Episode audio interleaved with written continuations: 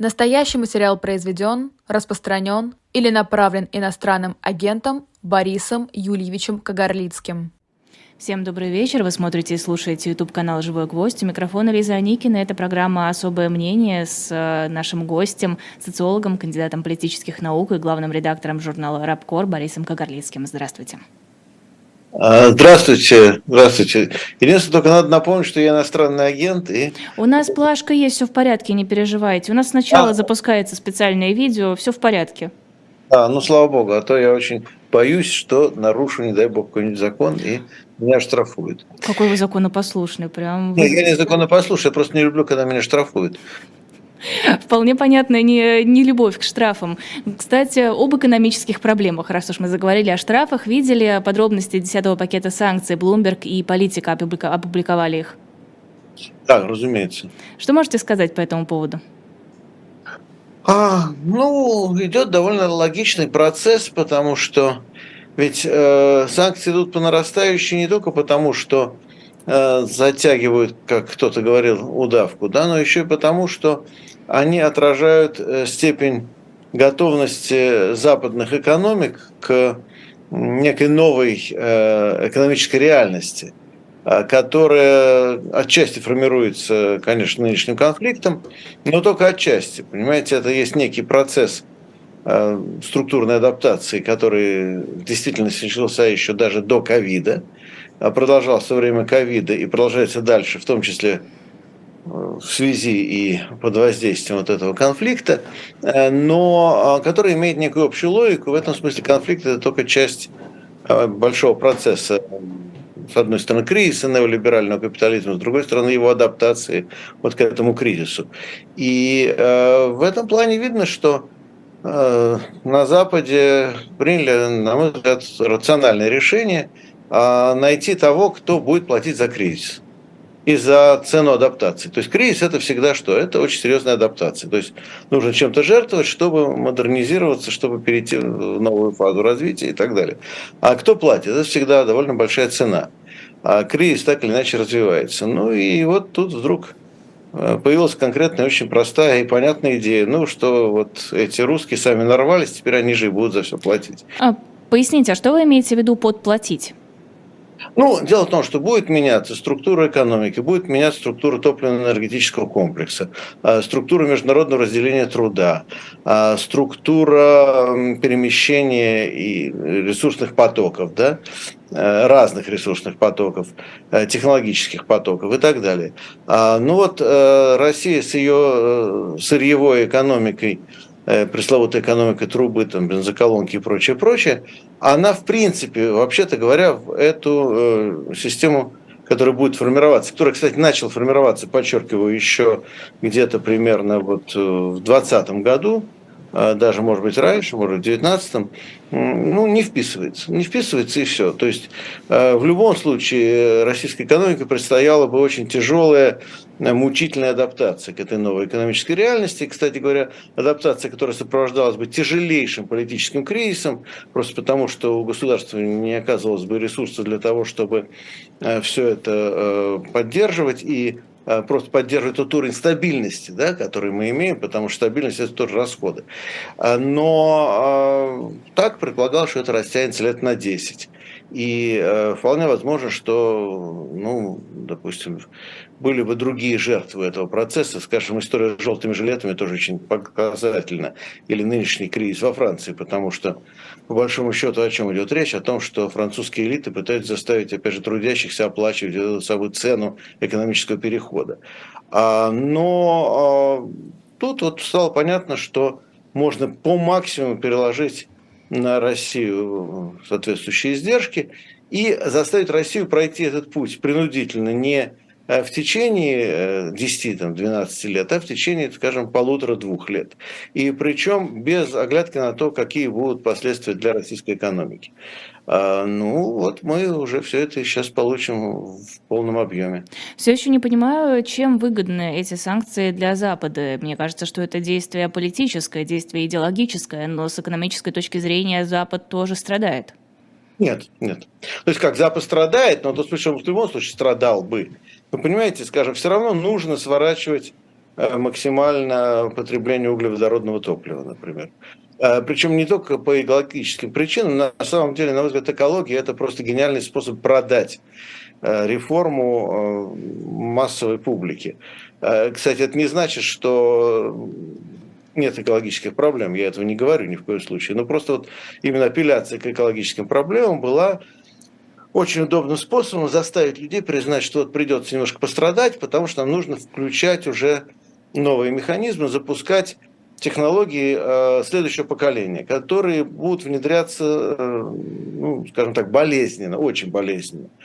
И э, понятно, что, допустим, нужно будет резко, с одной стороны, удорожать э, целый ряд видов топлива, допустим, та же самая нефть должна была подорожать, чтобы окончательно сделать рентабельны другие виды энергии, допустим, да, причем на каком-то этапе должно было быть, а потом нефть, от нефти можно было отказываться. Но от нее никогда не откажется полностью, да, вы понимаете, что никто ее полностью не заменит, но ее, так сказать, роль стратегического сырья в любом случае уходит в прошлое. То есть нефть не будет уже стратегическим сырьем, как и газ не будет стратегическим сырьем.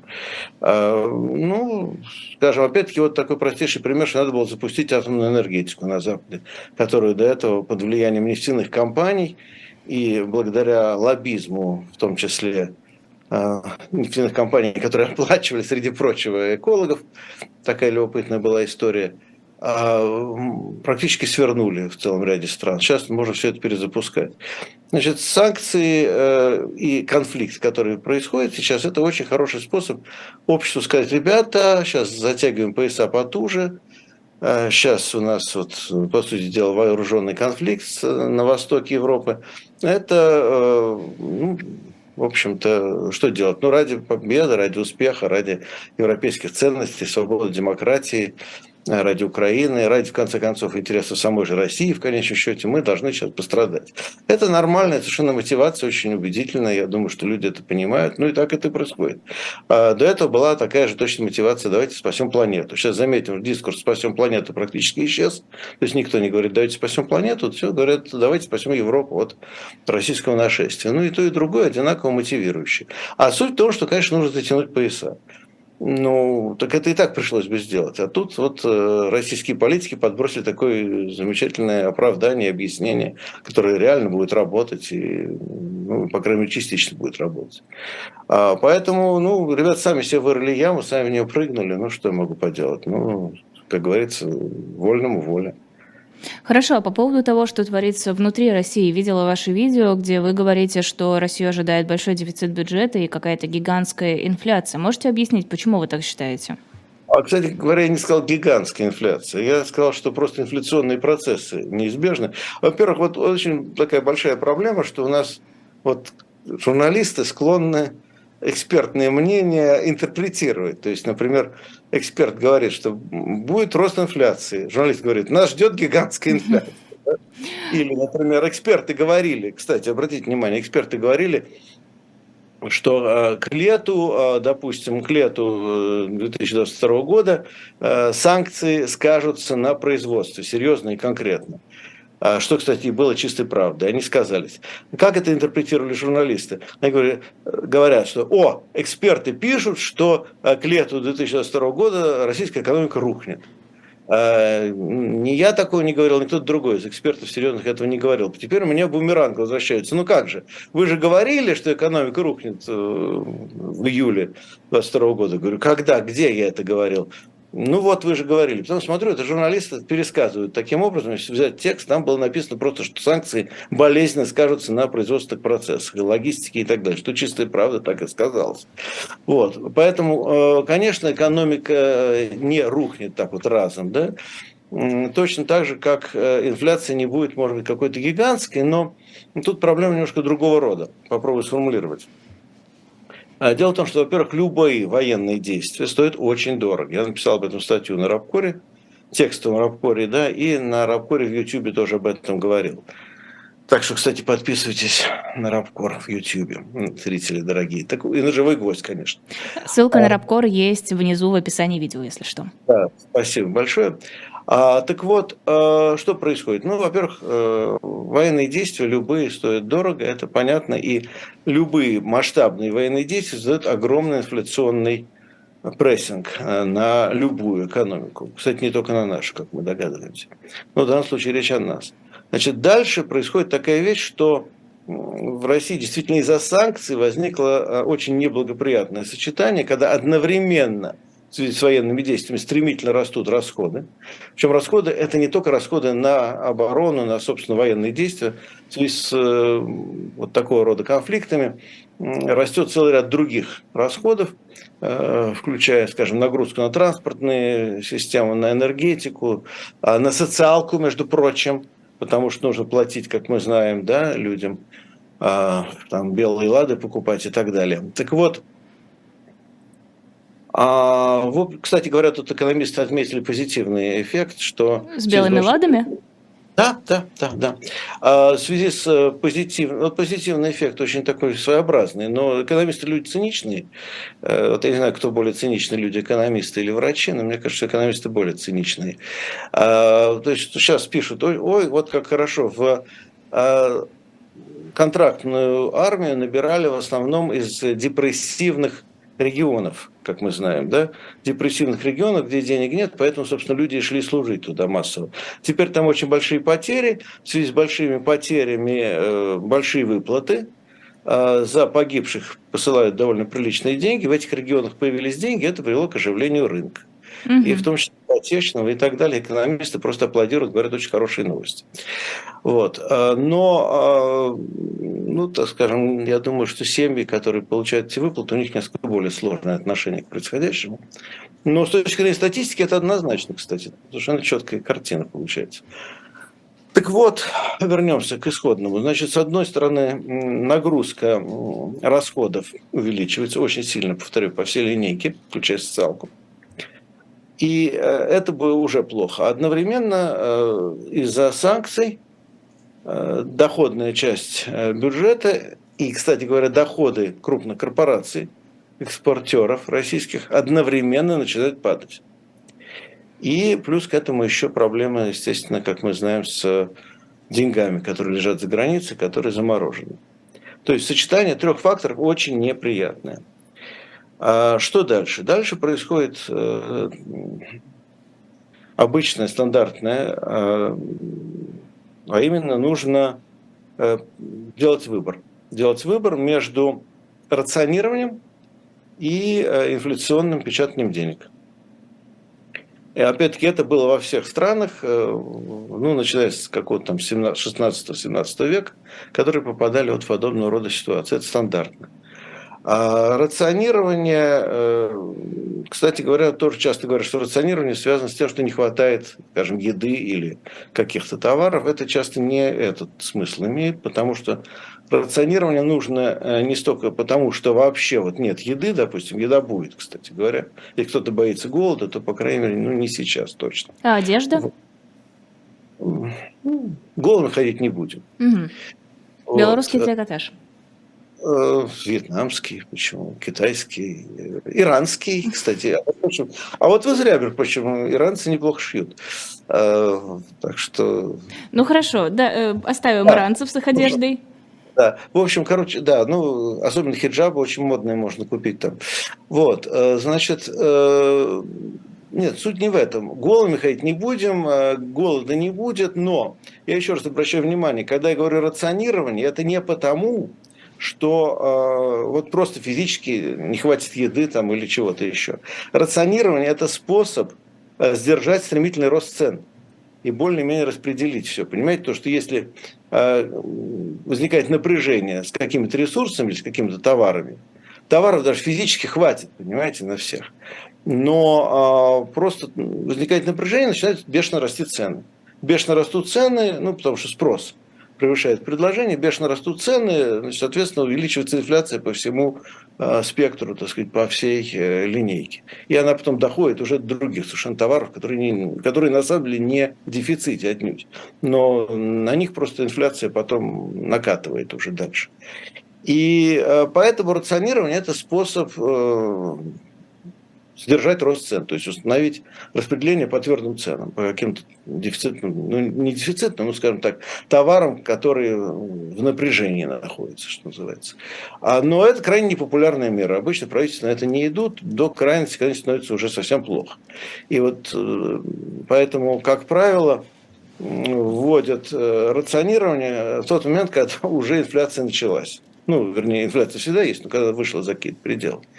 То есть э, с запозданием, понятно почему, еще раз говорю, это крайне непопулярно, как только кто-то начинает вводить какие-то меры рационирования, все начинают вопить, что карточки, голод, кошмар, там, катастрофа, ну и, соответственно, кстати говоря, тут катастрофа и случается, как правило, как, знаете, как у Зощенко, когда тут и случилась драка. Из-за вот. паники? А, ну да, эмоционально, как, понимаете, правительство оттягивает этот неприятный момент – и вводят его в тот момент, когда уже немножко слишком поздно, когда уже все равно, в общем, уже в обществе возникло ощущение, что все очень плохо. И среди менеджмента возникло такое же ощущение. И когда инфляционные процессы уже пошли. Вот. А с другой стороны, ну, есть вариант э, классический, ну, просто печатать деньги. Просто печатать деньги – ну, тоже ничего хорошего, как вы понимаете. И, и опять-таки, и это тоже, скорее всего, делать слишком поздно, понимаете? Потому что если начать инфляционное финансирование вовремя, то его можно контролировать. То а вовремя можно... это когда? А, вчера. А если конкретнее? Вот когда было бы уместно начать инфляционное финансирование для того, чтобы это как-то помогло экономике? В сентябре. Э, когда была мобилизация? Да, одновременно, одновременно с мобилизацией. Но э, тут проблема в том, что не в том, что это хорошо, да, в этом хорошего ничего нет, но просто, знаете, если вы сами сознательно этот процесс запускаете и какие-то выставляете параметры, э, то вы его контролируете. А если вы говорите, нет, не будем, не будем, не будем, знаете, как вот в известном анекдоте про ежика, который говорит нет, нет, нет, а потом все-таки, значит, э, как известно, пукнул. Да? Вот. А, но с э, Центробанком обычно происходит та же самая история, э, что а, вот Центробанк говорит, нет, мы будем сдерживать инфляцию, нет, мы будем сдерживать инфляцию, нет, мы будем сдерживать инфляцию. При этом объективное инфляционное давление растет, растет, растет. И в какой-то момент они просто сдаются, опускают руки, и тогда инфляционный процесс запускается уже бесконтрольно. А если бы они вовремя начали этот процесс и начали им управлять, то, ну да, были бы не очень хорошие показатели инфляции, но, по крайней мере, риск потери контроля э, был бы минимальным. А так вот вы держитесь, держитесь, держитесь, пока стихийно уже не потеряли контроль, говорите потом, ладно, все, сдаемся, поднимаем руки, ну и пошло-поехало. И, кстати, вот у меня ощущение, что именно такая политика у Набиулиной. То есть мы будем бороться с инфляцией, бороться с инфляцией, бороться с инфляцией, пока инфляция нас не победит. Вот когда нас победит, то мы просто сдадимся, и, значит, все, инфляция будет над нами торжествовать. А, ну, я не знаю, сколько верны все эти слухи, что Набиулина предрекает якобы всякие ужасные новости в следующем сентябре. Это, может быть, слухи, но а, ну, да, я так понимаю, что это их оценки, что вот мы сможем продержаться до сентября. Может быть, не надо было держаться до сентября, надо было управлять процессом. Но, ну, в общем, уже момент, мне кажется, упущен. главное, эти люди не умеют управлять этим процессом. Еще одна неприятная вещь, что наши э, экономисты, которые сидят в финансовом блоке, они выучены на монетаристских учебниках 70-х, 80-х годов 20 века. И э, ну, они просто видят инфляцию как зло, да, как зло, которому надо противостоять. И поэтому думать о том, как управлять инфляцией, как с ней работать, как ее удерживать в каких-то рамках, одновременно использовать, ее можно использовать. Ее тоже можно использовать как инструмент. Вот. Но к этому они просто не приучены, они знают, что делать. Ну и все, вот дальше примерно. Ну, посмотрим, насколько я прав. Может быть, я преувеличиваю, драматизирую. Но в любом случае тенденции такие. Вот, может быть, я несколько преувеличиваю масштаб, но тенденции вот примерно так складываются. О тенденциях. Э, примерно с декабря говорят о том, что будет вторая волна мобилизации. Украинские спецслужбы предрекали, что она будет 5 потом 15 января. Сейчас говорят, что откладывается, но все уже готово. А тем временем посольство США призвало американцев немедленно покинуть Россию. Это тоже могут считать сигналом э, о том, что есть какие-то данные, которые можно интерпретировать как начало следующей волны мобилизации. На ваш взгляд, стоит ли ждать, что действительно власти публично объявят о том, что вот, нам нужны еще люди, мы объявляем вторую волну мобилизации, тоже частичную и так далее. Ну, это, знаете, вопрос не ко мне, это вопрос к каким-нибудь дядькам из администрации президента. А, они знают. Э, то, нет, подождите, что... я не говорю, не спрашиваю же вас, будет или нет. Я спрашиваю, стоит ли ждать? Нет, нет, нет, так вот это и есть главный вопрос, понимаете? Э, в России же вот э, совершенно расходятся два понятия. Одно понятие э, есть или нет смысла в каком-то действии, а второе понятие будет это действие совершено или нет. Одно с другим не связано никак. Вот вообще никак, понимаете? Я помню, вот как раз перед первой волной меня Женя Родионова, свободной прессы, тоже мучила, спрашивала, вот Э, Борис, будет мобилизация или нет? Но я долго, подробно рассказывал, а почему, на мой взгляд, в этом нет особого смысла. И потом, когда я закончил, он говорит, а, ну, значит, вы считаете, что ее не будет. Я говорю, нет, этого как раз я не сказал. Скорее, вполне возможно, что будет, но просто здесь нет связи. Хорошо принимается не по логическим причинам, а по политическим. Причем по политическим причинам, специфическим для российского аппарата власти, для российской элиты. Понимаете? То вот есть... у меня написано, вы кандидат политических наук. Вы неплохо знаете Россию, я полагаю. Так что мне кажется, ну, что вы должны представлять, как э, должны сейчас развиваться процессы. А вот если в сентябре я был уверен, что будет, то сейчас э, э, зависит от того, кто кого пересидит, кто кого пересилит. Потому что вот возникает очень забавная ситуация, насколько я ее понимаю. Опять же, ну, только сразу говорю, я, во-первых, не военный эксперт, а во-вторых, мне, как иноагенту, запрещено комментировать военно-политическую ситуацию. Поэтому я не комментирую, просто потому что у меня есть ощущение, что, как ни парадоксально, относительно мобилизации негативное мнение у как раз силового блока. Почему? Объясню. Потому что, во-первых, ну, они уже поняли, к чему привела первая мобилизация частично. Она привела к тому, что, в общем, позитивных э, достижений было довольно мало. А мы не забываем, что э, Херсон, как известно, оставили уже после второй волны мобилизации. И совершенно не очевидно, что появление большого количества людей – к тому же плохо обученных и не очень плохо, не очень хорошо подготовленных эмоционально и психологически к тому, что там происходит, резко улучшает ситуацию. Зато одновременно возникает куча проблем и с логистикой, с обеспечением, вооружением, просто с потерями, которые стремительно растут. Ну, вспомню самарскую историю, да, вот с этими несчастными ребятами, которые погибли под Новый год. А, ну и так далее. То есть э, очень много побочных минусов – при ограниченном э, количестве позитивных факторов. То есть, конечно, там какие-то позитивные факторы есть, это пусть военные считают, но, э, скажем так, издержки процесса очень велики. И в том числе издержки, кстати говоря, организационно-политические. А с другой стороны, ну, вот, повторю, есть профессионалы, которые высказывают разного рода раз, резонные сомнения, вот стоит ли, а что это даст, а надо ли это делать именно так – но, с другой стороны, есть, условно говоря, политический блок и пропагандистский блок. А, Причем это впервые, в общем, мне кажется, даже в современной России, с началом пресловутой спецоперации, пропагандисты стали реальной политической силой. То есть, если раньше э, пропаганда обслуживала политику, э, то сейчас пропаганда в многих случаях э, диктует политику или, по крайней мере, сказать, некое вето накладывает на политику. То есть какой-нибудь они... Соловьев может влиять на политику? Я думаю, что Соловьев сейчас гораздо влиятельнее, чем Герасимов, например. Вот я в этом глубоко убежден. И более того, Соловьев больше влияет на ход войны, чем Генеральный штаб. А, потому что э, Генеральный штаб считает ресурсы и говорит, вот мы можем сделать это или это. А э, пропагандисты просто орут и требуют сделать вот именно это, это и это, или создают условия, когда, опять же, политики вынуждены давать определенные указания военным, исходя из того, что они уже накачали систему ожиданий в обществе. Вы хотите сказать, что пропагандисты орут не то, что им спустили сверху, а то, что они хотят, наоборот, наверх поднять? Нет, они орут то, что они орут. А, то есть не то, что спустили сверху, не то, что они хотят. Они уже давно ничего не хотят. Они орут, потому что у этого ора есть своя логика. Понимаете, как Тетерев на таку, понимаете? То есть, если вы начали орать э, в определенном ключе, в определенном диапазоне и с определенным темпом голоса, то вы будете орать дальше, только повышая темп голоса и э, работая в том же диапазоне на повышение. Никакого другого варианта нет, а, а соответственно, ну, надо как в игре, да, вот вы начали блефовать, например, да, Э, вы или должны открыть карты и сказать, что все, я банкрот, я проиграл, или будете все время играть на повышение.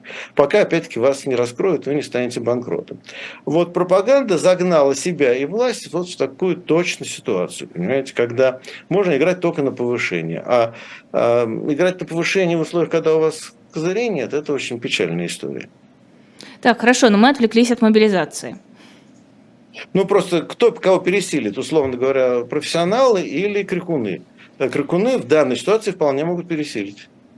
Сейчас сделаем небольшую рекламную паузу, расскажу про книжку, которая есть на shop.diletant.media. Книга называется «Фашисты», коротко и емко, автор Майкл Ман.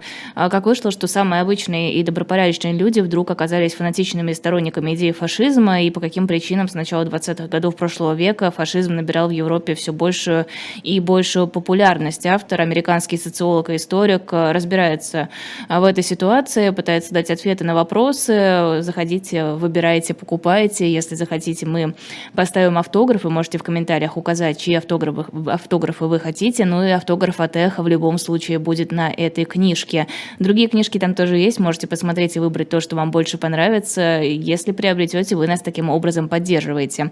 А, Борис Кагарлицкий в нашем эфире. Вот мы говорили про крики, про то, кто кого перекричит. Пригожин, он тоже из тех, кто кого-то перекрикивает? А, ну, кстати, по поводу всего этого добавлю, что Майкл Ман замечательный совершенно социолог, классик современной исторической социологии, так что действительно поддерживаю очень вот тот редкий случай, когда реклама мне нравится. Книга с рекомендацией Бориса Кагарлицкого. Так что да, вдвойне. Вот, э, значит, по поводу э, Пригожина, ну, понятно, что у Пригожина есть э, свои собственные интересы, своя собственная игра, э, которая, как мы видим, не совпадает с э, игрой даже его, как мне кажется, ближайшего соратника Рамзан Ахматовича Кадырова. Ну, там есть некоторые различия, нюансы, да, но ну, я думаю так, это тактический союз. Это тактический союз или даже тактическое совпадение. Понимаете, вот еще одна проблема для политологии в современной России состоит в том, что нет устойчивых коалиций, устойчивых раскладов. Вот если вы смотрите на классическое вот, индустриальное общество, да, или даже, ну, в общем, на а, более-менее структурированную политическую систему с ясными, четкими институтами, то можете сказать, вот есть, условно говоря, партия ястребов, партия голубей, там, не знаю, есть левые, правые, центристы, есть такие, сякие, в общем, все это более-менее устойчиво, вы можете все эти конфигурации предсказывать. В России не совсем так сегодня. В России, с одной стороны, э, война всех против всех наверху, с другой стороны, это война под ковром.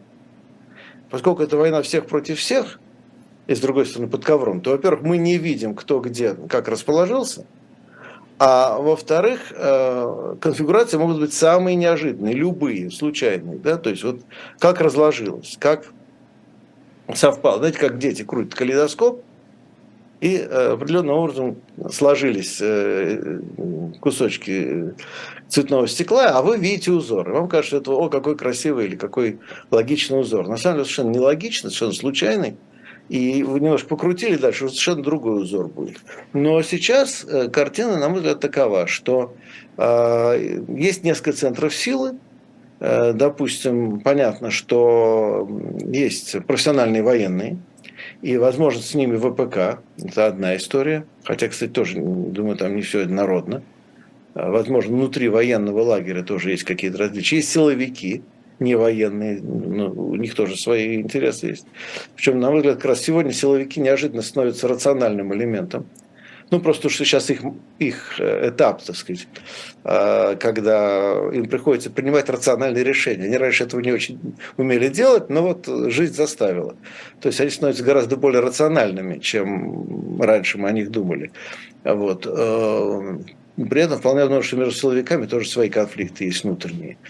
И есть вот эти вот, так сказать, э, а, как бы назвать их, так сказать, ну, э, вооруженные формирования, скажем, типа ЧВК там и так далее, да, которые, в общем, похоже, что начинают становиться самостоятельным фактором, не совпадающим с силовым блоком, профессиональным силовым блоком. Они становятся соперниками этого силового блока. Повторяю, ну дальше там есть еще много других факторов. И есть вот пропагандисты, есть, собственно, аппаратчики, бюрократы, э, ну и всем этим должен рулить наш э, президент Владимир Владимирович Путин, который, похоже, э, все больше и больше сталкивается с трудностями, что вот этот усложняющийся пассианс как-то раскладывать, потому что он становится все более запутанным и все время не складывается.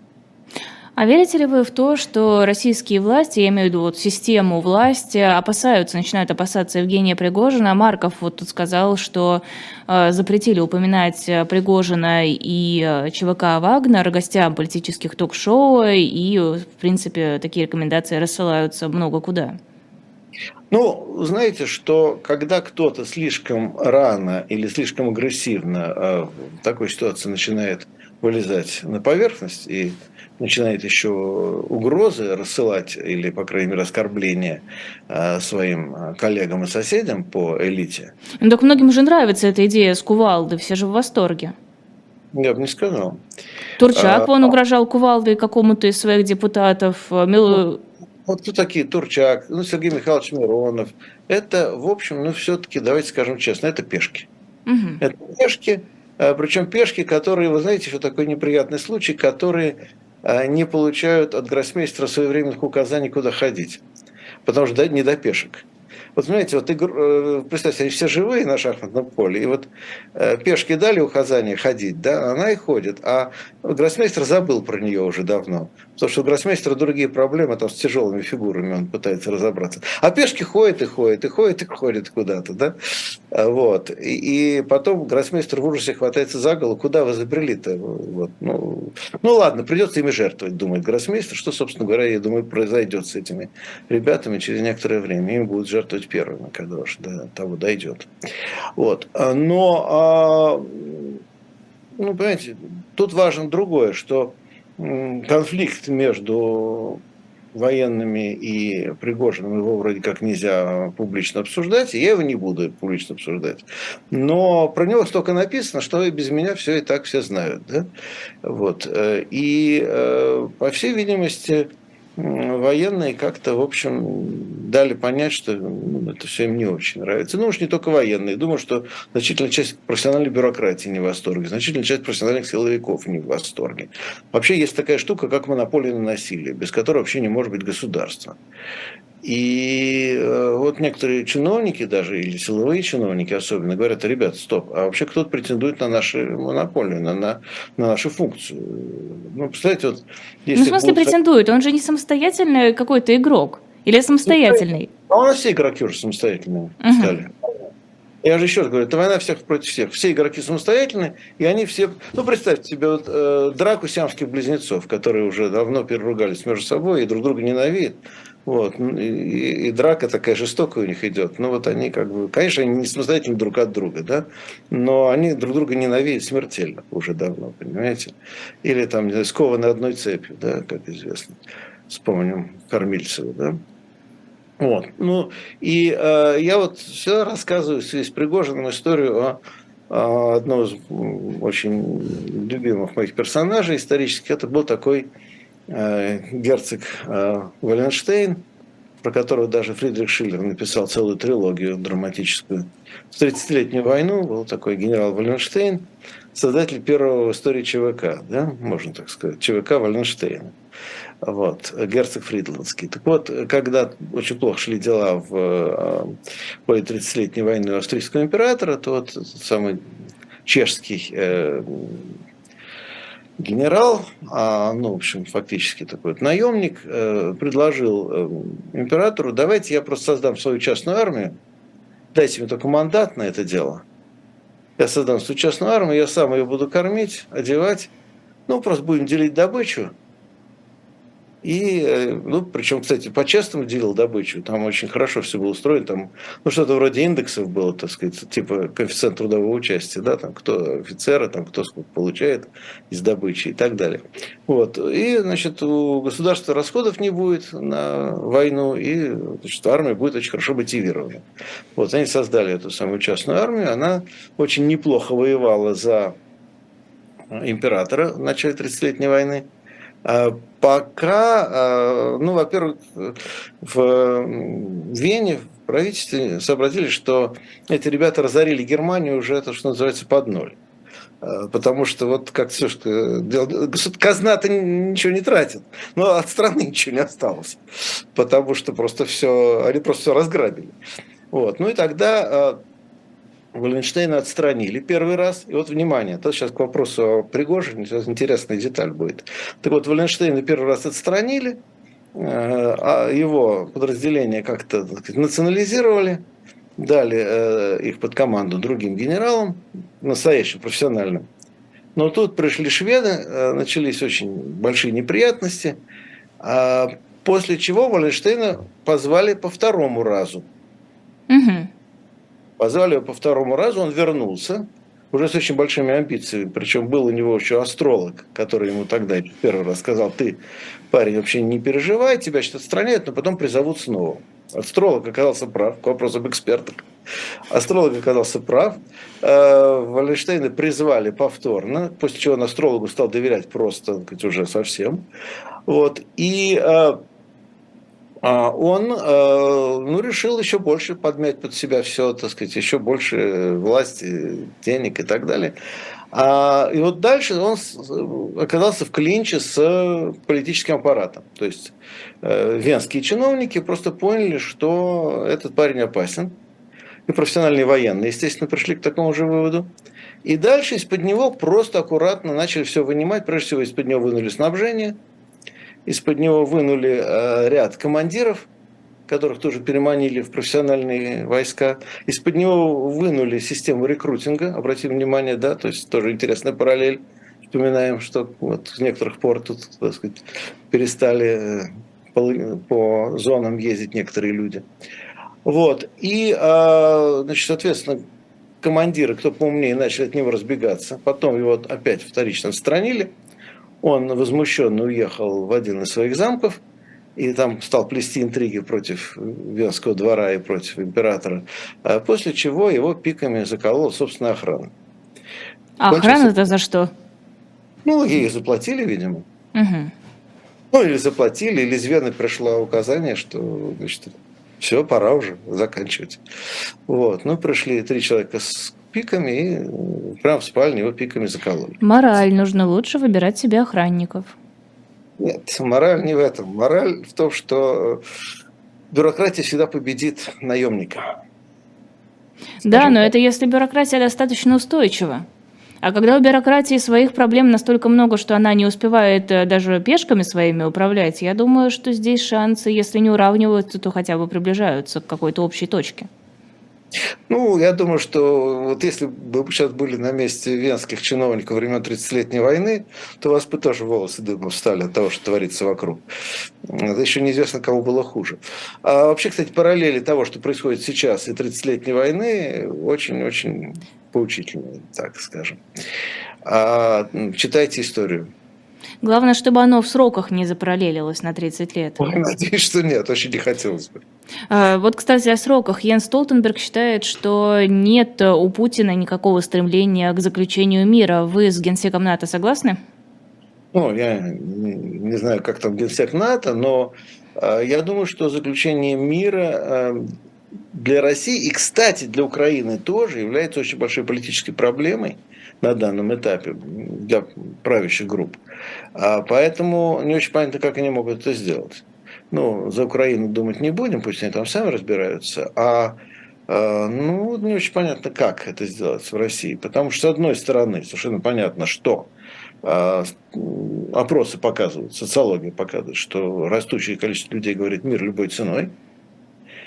А, ну, это просто очень большой э, процент по всем вопросам, даже по официальным, а по неофициальным тем более. Но, с другой стороны, одно дело, когда люди говорят вот абстрактно, мир любой ценой. А другое дело, когда э, государство вынуждено публично идти на уступки, и тем самым признает, что, в общем, ну, что-то мы не то натворили. И, соответственно, кто-то должен быть виноват, с кого-то нужно спросить. Кто будет виноват? Э, с кого спросят? Э, кто понесет ответственность за все произошедшее? Э, возникают проблемы. И я думаю, что в этом случае даже часть тех, которые сегодня говорит мир любой ценой, они вдруг могут сказать, да, хорошо, что мир, но теперь мы должны с кого-то спросить за этот мир, за, так сказать, за этот конфликт. А, поэтому цена может для общества оказаться приемлемой, а для власти слишком дорогой. И поэтому вот лучше отложить, оттянуть, так сказать. Может быть, набить себе цену, да, вот отсюда все эти разговоры о том, что будет наступление. Опять же, не комментирую. Вот. Но э, в любом случае, э, ну, как говорится, они не готовы сейчас. Они не готовы, и у них пока не получается. Что может э, стать мотивацией для перехода к состоянию «все готово, пора»? Ничего не станет, кроме какого-то еще более острого внутреннего кризиса если одна группировка съест другую, причем так вот совсем с потрохами. А военные поражения? Ну, во-первых, мы сейчас не имеем права об этом говорить. Я не знаю, имеете ли вы право, я нет. Вот, да. А, вот, если берем а, всякие крайние сценарии, то а, все равно, понимаете, любой военный сценарий все равно трансформируется в сценарий политический. А политический сценарий таков, независимо от того, как разворачиваются события, если даже не разворачиваются крайне негативным образом, кто-то из этого извлекает выгоду. Вот тот, кто извлечет выгоду, если он на этом построит свою игру и сожрет своих оппонентов, причем, повторяю, не, не потеснит, а именно сожжет потроками, не оставит нам никакого шанса вернуться. Потому что сейчас игра уже такая, да, то есть те, кто проиграл, должны быть вычищены э, полностью, потому что иначе они вернутся и вернутся с э, очень плохими последствиями для тех, кто их чистил. Э, поэтому это игра на выбывание, да, игра в кальмара пошла. Вот. Э, тут без вариантов. И да, тогда тот, кто победит, он может сказать, ну все, виноваты те, кто проиграл. А с них весь спрос мы их тем самым добьем кстати говоря, как раз вот под это дело. На них положим всю ответственность и добьем их политически, может быть, не только политически, окончательно. Э, ну да, такой вариант возможен. А насколько усиление внутренних репрессий укрепляет позиции власти? О, ну, понимаете, может быть, я выдаю желаемое за действительность, но мне кажется, что э, репрессивный потенциал в значительной мере исчерпан. Ну, Почему? то есть как не, ну технически еще много чего можно сделать. Технически всегда есть возможность кого-нибудь посадить, там кого-нибудь э, посадить, оштрафовать, не дай бог, очень не хочется, да. Вот. Э, ну и всякие другие сделать неприятности людям. Технически такая возможность всегда есть. Опять же вопрос, а что это добавит политической власти? Вот сверх того, что уже есть. Ну, Минимализация какой-то оппозиционной информации, усиление пропаганды, усиление страха и ощущение каждого человека, который не согласен с позицией власти, что он один, его никто не поддерживает, и никакие перемены невозможны. Ну, строго говоря, это уже все есть. Я думаю, это и так уже на максимуме. А, тут ведь другое. Угрозой власти являются не оппозиционеры, какие-то там диссиденты, иноагенты и так далее. Реальной угрозой власти являются люди внутри самой власти. То есть проблема власти не в том, что вот там Кагарлицкий или там э, Живой Гвоздь или там еще что-то говорит вот не то, что они хотят. А, ну да, нас можно в случае заткнуть, но даже если нас не заткнуть, но это не является главной проблемой уже давно. Главной проблемой является то, что они не могут договориться друг с другом, и они смертельные враги друг друга. И что здесь идет главная политическая борьба, главная вражда. И вот эту проблему им надо будет сейчас решать. Э, с точки зрения этой проблемы, усиление репрессий само по себе ничего не меняет. А проблема находится в другой плоскости. А почему они до сих пор не развалились, если у них настолько сильные противоречия? Знаете, как ни странно, они друг другу удерживают в том числе и своей взаимной борьбой, они друг другу равновешивают. А потом, понимаете, некоторые вещи случаются только один раз. А, понимаете, как, э, ну там, условно говоря, 20-й съезд случился и случился. Понимаете, вот его не было, потом он случился. а когда нужно было взять и сказать, что во всех наших проблемах виноват один конкретный человек, товарищ Сталин. Да? Но для этого сначала Сталину надо было умереть. Вот после того, как он умер, уже можно было делать все, что угодно. А, то есть ситуация созревает до какого-то момента, но должно случиться событие, конкретно одно событие, которое вот обваливает все. Ну, как вот представьте себе, а, ну, как классическая история с э, навесом, да, вот в горах, вот снежный навес снежный навес есть, он может стоять, он может вообще-то месяцами стоять, даже иногда годами стоять снежный навес. Пока какой-нибудь идиот начнет прыгать и танцевать и орать песни э, под этим навесом. Вот тогда-то исходит лавина такая, что мало не покажется. И, а лавина была готова давно уже. Ну вот сейчас будем ждать, кто начнет э, песни петь под, под навесом снежным. А рано или поздно у кого-то просто нервы сдадут, и он это сделает. А, но еще один очень важный момент, что должны сдать нервы. И еще второй момент, я уже сказал, что конфигурация очень неустойчивая. Помните, я сказал, что это калейдоскоп. А когда а, конфигурация устойчивая, то проходит трещина, четкая трещина, и по ней идет раскол, и э, структура разваливается. А теперь представьте такое броуновское движение. Да? Все время все меняются конфигурации. Одна большая сплошная трещина не проходит при этом, понимаете? То есть вот... И идет много маленьких? Много маленьких, да, вся структура в трещинах, но при этом одна большая трещина, которая развалит всю структуру, еще не состоялась. Да, пока случайно вот эти много маленьких трещинок не свалится э, в одну большую, вот тогда случится вот то, чего мы, ну, там, кто боится, кто хочет, в общем, ждем, скажем так. Если репрессионный потенциал исчерпан, зачем продолжают э, объявлять новых иностранных агентов, э, проводить какие-то бессмысленные проверки, в том числе в Третьяковской галерее, в принципе, творить какие-то вещи, которые кажутся уже бессмысленными, дикими и непонятными, но при этом они проходят на государственном уровне? Инерция – это нормальная вещь. Представьте себе, у вас Ничего есть... Ничего себе инерция. Нормальная инерция. Слушайте, а вы в бюрократическом аппарате когда-нибудь работали? Упаси Господь. Вот. А я, между прочим, проработал в ФНПР э, некоторое время. Ну, это профсоюзный аппарат был. Но, тем не менее, это было очень сильное впечатление. Когда-нибудь можно об этом отдельно поговорить. Там. А я понял, что Кавка очень преуменьшил некоторые вещи и недооценил. А вот, э, так что э, ну, просто читайте Кавку, да, э, понимаете, в аппарате есть очень много логики, только другая логика, чем вам кажется. Это не логика дела, это логика э, управленческой инерции. Ну, например, если у вас есть ведомство, ответственное за то, чтобы назначать иноагентов, каждую пятницу, как, как солнце закатится, как известно, да, вот. Э, так вот, если у вас есть там 3, 5, я не знаю, сколько человек сидит там, может быть, 10. Вот эти 10 человек, они получают зарплату за то, чтобы назначать иноагентов. И они должны это сделать каждую пятницу. А вот если только их всех не отправить в отпуск. Вот. И они будут каждую пятницу их назначать, пока они назначат столько, сколько, в общем, могут. Да? Ну, а, это получается, они много могут, они могут так бесконечно назначать. А, да, именно так. А, пока они есть, они это будут делать. Но их можно либо перевести в другое ведомство и дать им другую задачу. Ну, например, вместо иноагентов назначать, там, не знаю кого, назначать главных агрономов, предположим, э, в каком-нибудь дальнем колхозе, да? Вот. Э, ну, что в советское время так делали, когда какой-нибудь чиновник становился совсем уже просто обузой для всех, его назначали заниматься сельским хозяйством в надежде, что там-то он себе шею свернет точно. Как правило, так и бывало. Вот, то есть, ну вот они сидят, и ну что с ними можно делать? Пока этот орган не распущен, пока эти люди как минимум не получили другую работу, вот, а еще лучше, пока они не остались без работы, они будут это делать. И это невозможно остановить, в принципе. Если есть специалисты по защите скреп, то они будут защищать скрепы. Они будут защищать, э, ну, не потому что они как-то верят в скрепы, а просто они по профессии являются специалистами по защите скреп, понимаете?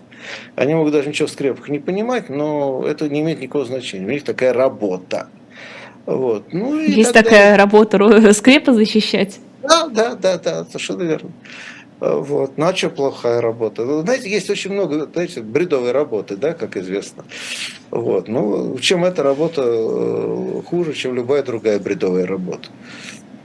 Хорошо, раз мы немного затронули тему искусства, хотелось бы поговорить еще о музее Метрополитен в Нью-Йорке, который признал художников э, Илью Репина, Куинджи и Айвазовского украинцами, которые родились в Российской империи. Как считаете, почему важно художников, которые жили очень давно, за многие годы, десятилетия до начала нынешнего конфликта, переносить внезапно в категорию украинцев? Слушайте, а почему вы думаете, что кавказская бюрократическая логика работает только в России? Вообще Кавка не был, как известно, русским. Да? Он был э, пражским евреем, жившим в Австро-Венгрии.